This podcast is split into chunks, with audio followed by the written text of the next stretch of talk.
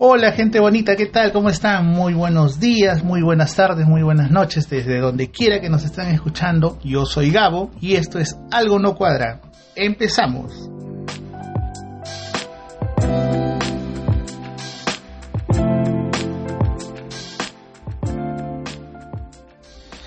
¿Qué tal, gentita? ¿Cómo están? Disculpen, la semana pasada nos ausentamos un rato de acá del post. Bueno, a full con cosas, está terminando el año y también estamos terminando de hacer eh, algunas cosillas ahí que sé que les va a interesar y que se van a venir con fuerza el próximo año. Muchísimas gracias a toda la gente que sigue descargando los pods, que sigue apoyándonos con, sus mensajes, con, con toda esa buena vibra que nos están dejando a través de las redes. Eh, buenas noticias, entramos a diferentes plataformas, chicos. Entramos a Listen Notes, entramos a Play FM, estamos en Spotify, ¿no? Google Podcast, eh, Podbean, que es mi plataforma desde donde transmito a ustedes este humilde espacio. De verdad, muchísimas gracias a toda esa gente que nos deja un mensajito, que nos manda eh, un texto a, Lisbeth, eh, a Candy, a, la gente de puro rock. Hoy día Jackie nos hace, nos va a compartir una historia que nos ha mandado y que nos va a dar pie para seguir contando parte de lo que soy, parte de lo que hago y, qué es lo que quiero. de verdad, muchísimas gracias a toda esa gente que nos está escuchando desde tan lejos. Tenemos amigos que nos están escuchando desde Italia, desde México, desde España, nos están escuchando incluso desde Rusia. de verdad, thanks Thanks for all a toda esa gente, de verdad, gracias Luca. Luca es una eh, joven, una músico eh, que tiene una banda de rock en, Rusia y que eh, se ha hecho frecuente del podcast. Es una persona que está aprendiendo el castellano. Obviamente todavía no lo habla. me he comunicado con ella por, por, por a través de inglés. y bueno, es de verdad, muchísimas gracias por todas esas cosas lindas que nos escriben por todos esos mensajes eh, tan buena onda, ¿no? Creo que, de alguna manera este, este proyecto tan personal, tan mío, está despertando cosas en la gente. E incluso mucha gente que con las cuales comparto se están animando eh, eh, a dejar bonitos mensajes en sus redes sociales. Una foto con una frase bonita, una foto con, una música bonita. Y eso también nos anima a seguir día a día y sobre todo a seguir motivándonos de ponerle una sonrisa, de poder arrancarle un poquito más de vida a esta vida. De verdad, muchísimas gracias a ellos. Como les digo, llegamos ya a varias plataformas. Incluso el día de hoy estamos estrenando nuevos accesorios para el pod, porque sabemos que ustedes se merecen lo mejor, un mejor sonido. Ya tenemos, estamos implementándonos poco a poco y, sé que obviamente el próximo año va a haber mejores cambios, va a haber nuevas cositas que sé que les va a gustar. El día de hoy empezamos con una historia que nos trae nuestra amiga Yekis y que quiero compartir con ustedes. Así que empezamos.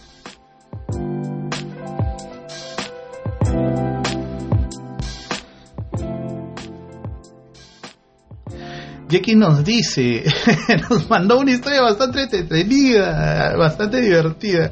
Ella nos sale, eh, espero que, en estos días, eh, al momento de colgar el podcast, eh, ella nos pueda escuchar desde acá ya un saludito para ellos. Ellos están en, el canal de WhatsApp de Puro Rock. Ah, me olvidaba. Un saludo para, para un gran compañero, eh, Shogun, te la debía. te mando un saludo, el Marqués. ¿Ok? ¿Sí? Retomando, Jekis eh, nos comparte esta historia.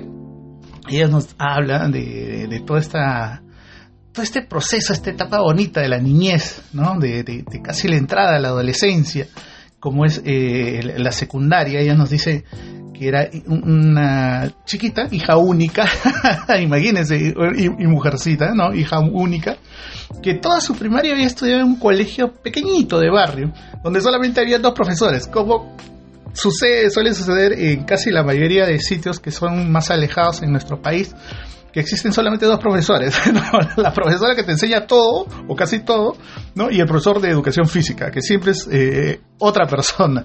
¿no? Eh, y que cuando ella pasa secundaria, nos dice que cuando pasa secundaria, obviamente le chocó, ¿no? O sea, es todo un cambio, pues imagínense, de tener dos profesores a tener un profesor por curso, a tener otras, otras reglas, otras normas, eh, e incluso eh, ella nos cuenta de que pasó de un colegio nacional pequeño de barrio a un colegio de monjas. ella vive en la bonita ciudad de Arequipa eh, nos comenta, dice que, o sea, eh, fue un cambio bastante brutal, ¿no? Imagínense, ella fue al revés, ¿no? De, lo que me sucedió a mí.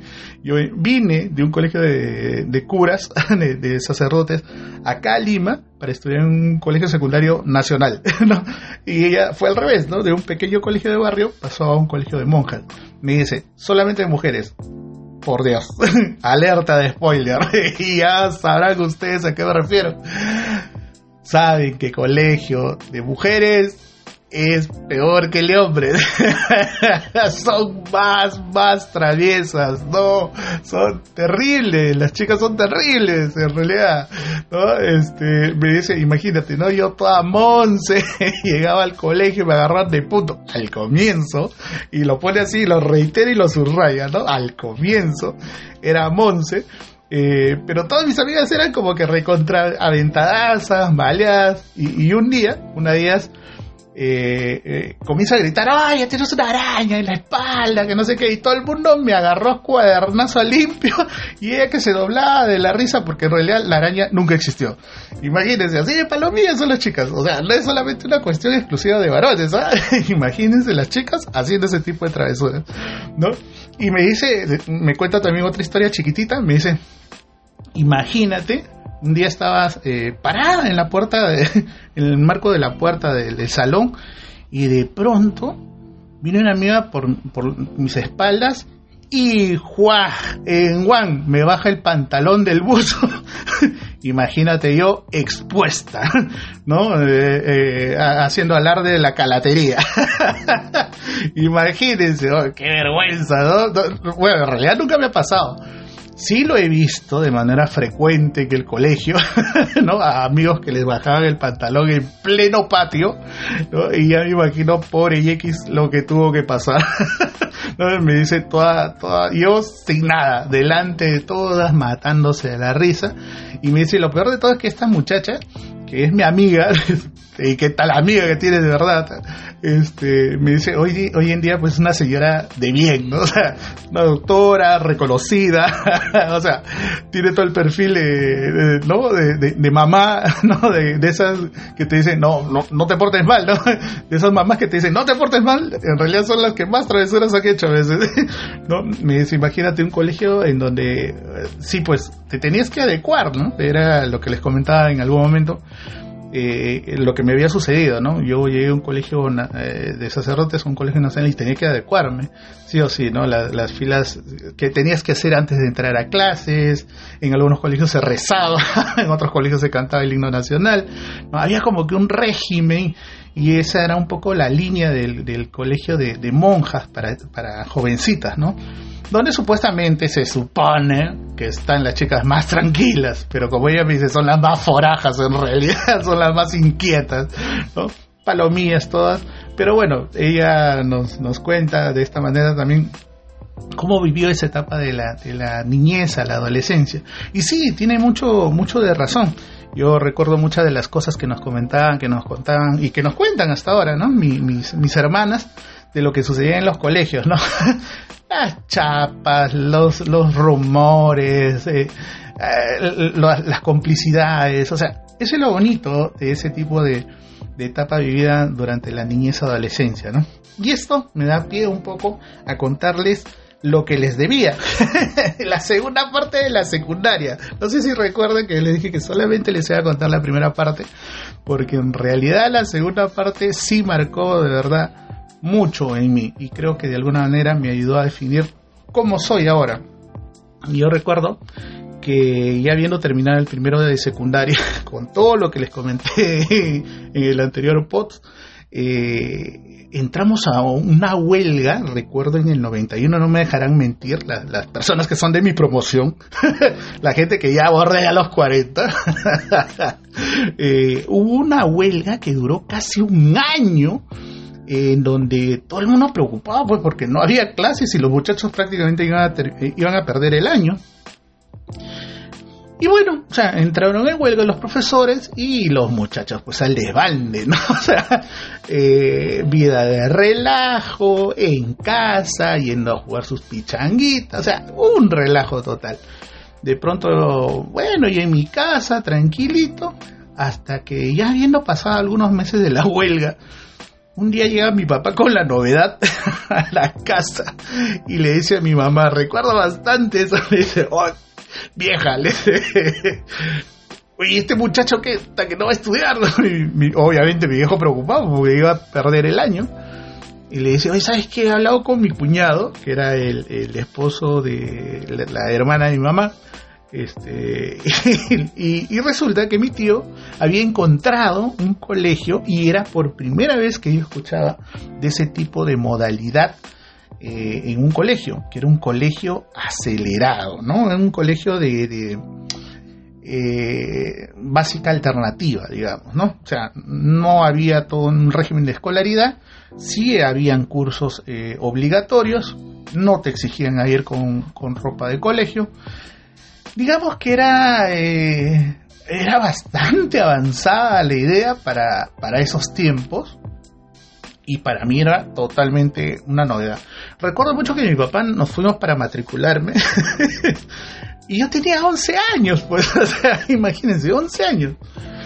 Fuimos al colegio, recuerdo, eh, y, siempre me acuerdo de la secretaria, porque me miró y le dijo a mi papá, ah, ya, ¿y cuántos años tiene el niño?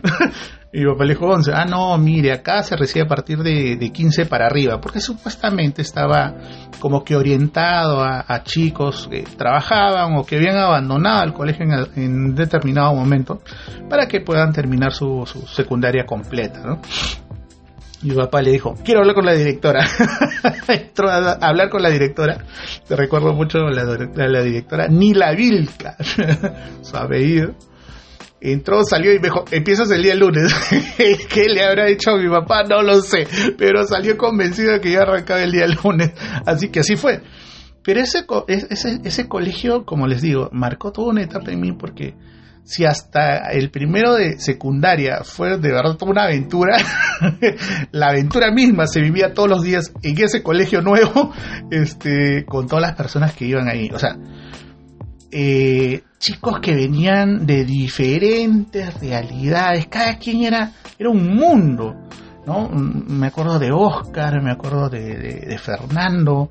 Eh, Fernando era un pata que tenía como 23 años mujeriego empedernido, Oscar, que era un terrible, eh, o sea, palomía a, mil, Carlos Ormeño, este muchacho, nunca le conocimos un cuaderno.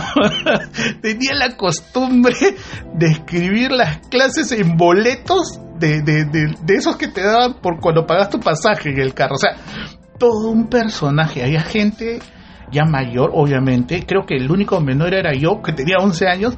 Pero también me permitió a mí, este, de alguna manera, acercarme aún más a los chicos. O sea, era como que el hermanito menor. Sin embargo, cosa graciosa, pasé a ser cabecilla. este, porque como les digo, o sea, tenía esa capacidad de, de, estudiar, de querer aprender, de, de leer. Era bien graciosa porque en el examen todo el mundo me rodeaba.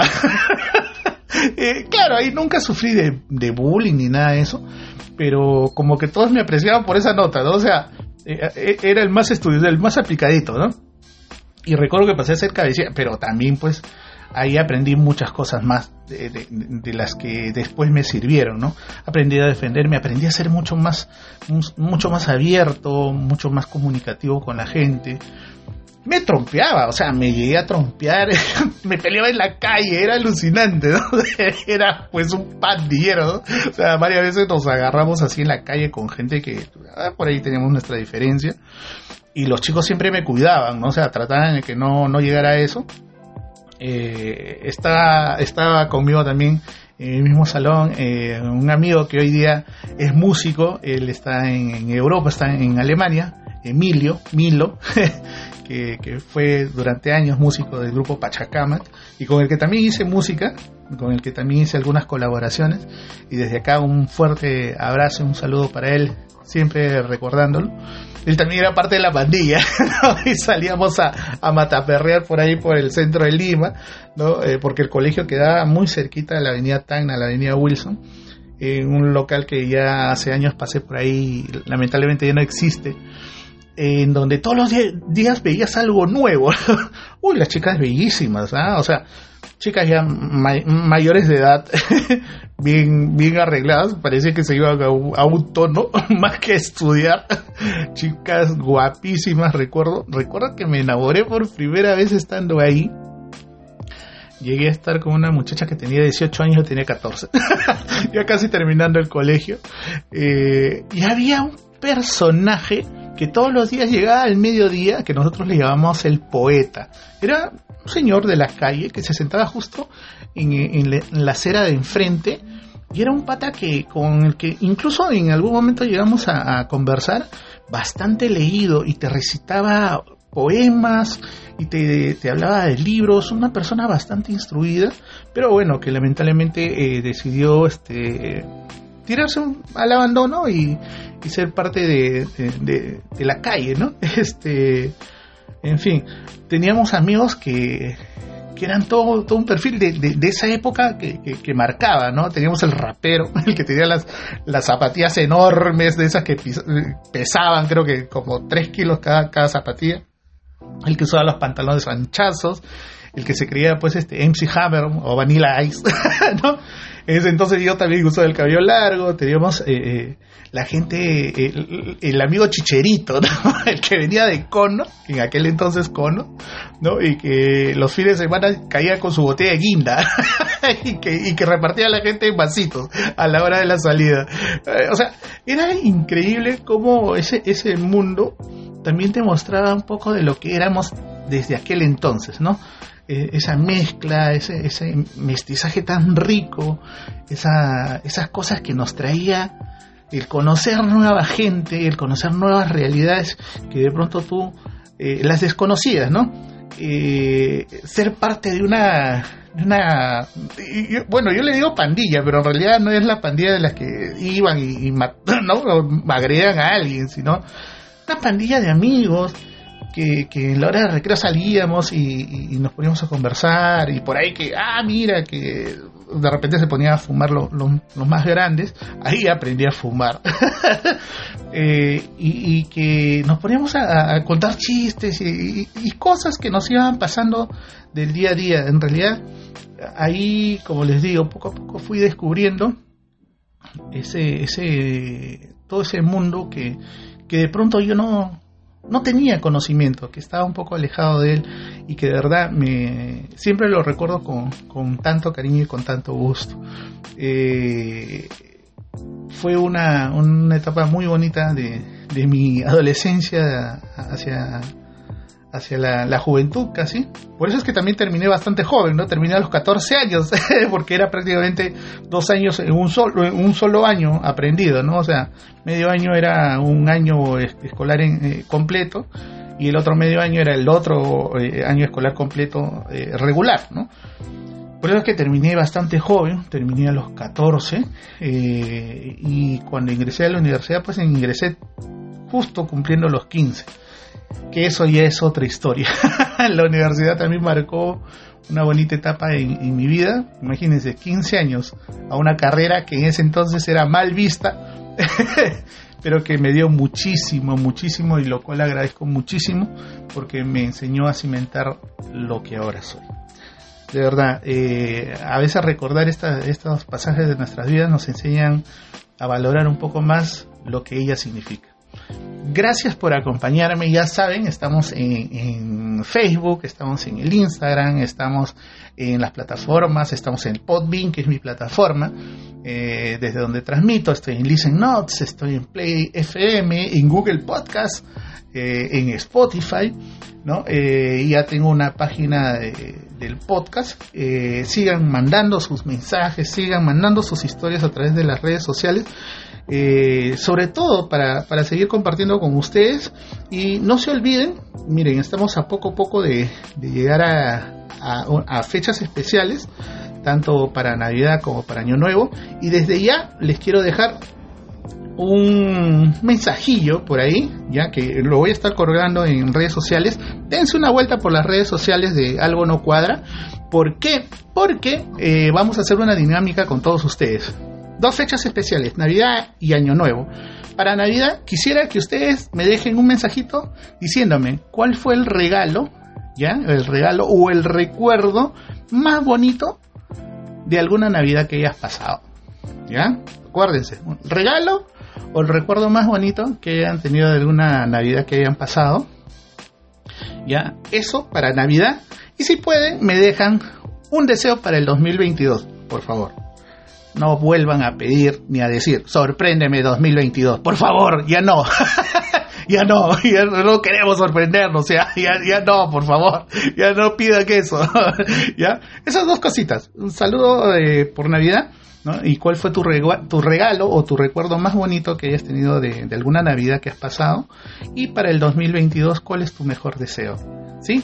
Así que eso nos va a servir para esas fechas especiales, para hacer todo un programita especial con ustedes y seguir compartiendo con ustedes esta, este lindo espacio que poco a poco ya, ya, se está ganando el corazón de cada uno de ustedes. Y como ya saben, ponle siempre una sonrisa y harta buena vibra a esta vida, gentita. ¿no? son tiempos difíciles, son tiempos complicados, pero nunca está de más regalar una sonrisa y, esa vibra positiva a la gente que lo necesita. Así que ya saben, ya nos estaremos escuchando. Hasta la próxima. Chau.